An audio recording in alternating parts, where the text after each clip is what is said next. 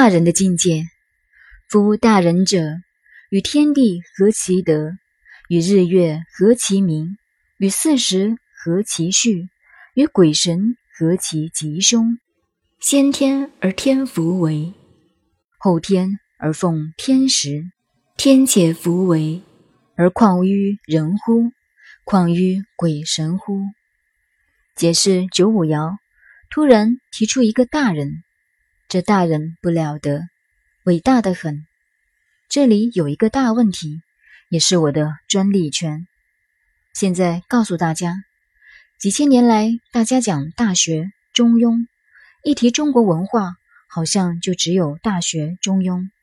而且很多外面的观念，把《大学》《中庸》代表了孔子思想，但事实上，《大学》是孔子的学生曾子做的，和孔子原来的思想稍有不同。《中庸》是子思做的，思想更与孔子的不同。但《大学》的思想是哪里来的？就是《易经》乾卦九五爻这一条来的。大学者，大人之学也。试看历代儒家的注解，尤其是朱熹注的《大学者，大人之学也》。古里六岁入小学，十八岁入大学，学做人了。长大了就是大人吗？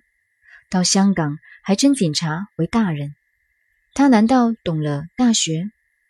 大学的大人，实际上是从这里来的，而中庸是从坤卦来的。什么是大人？等于基督教的上帝，佛家的如来，儒家的圣人，道家的神仙。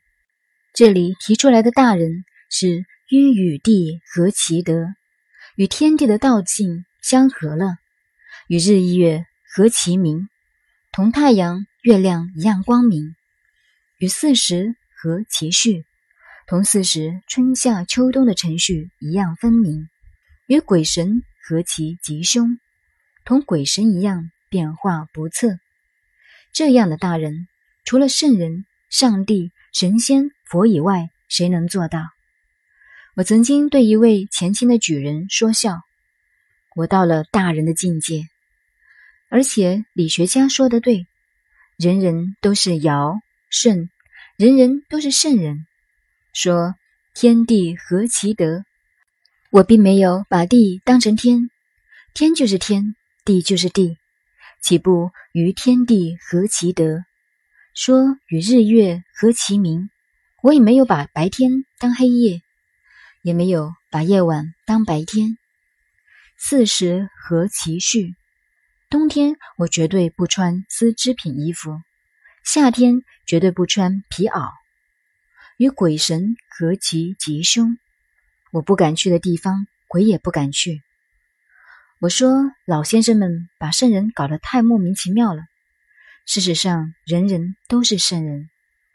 我说圣人的境界本来也很平凡，可是大家都被文字困住了，把圣人推得太高了，犯了高推圣境的毛病，把圣人的境界故意塑造的太高太呆板了。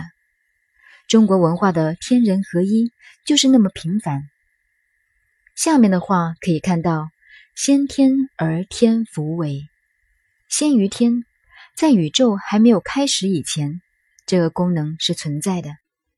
天福为，这个天即这个宇宙，开辟了以后，不能够违背这个先天功能的法则。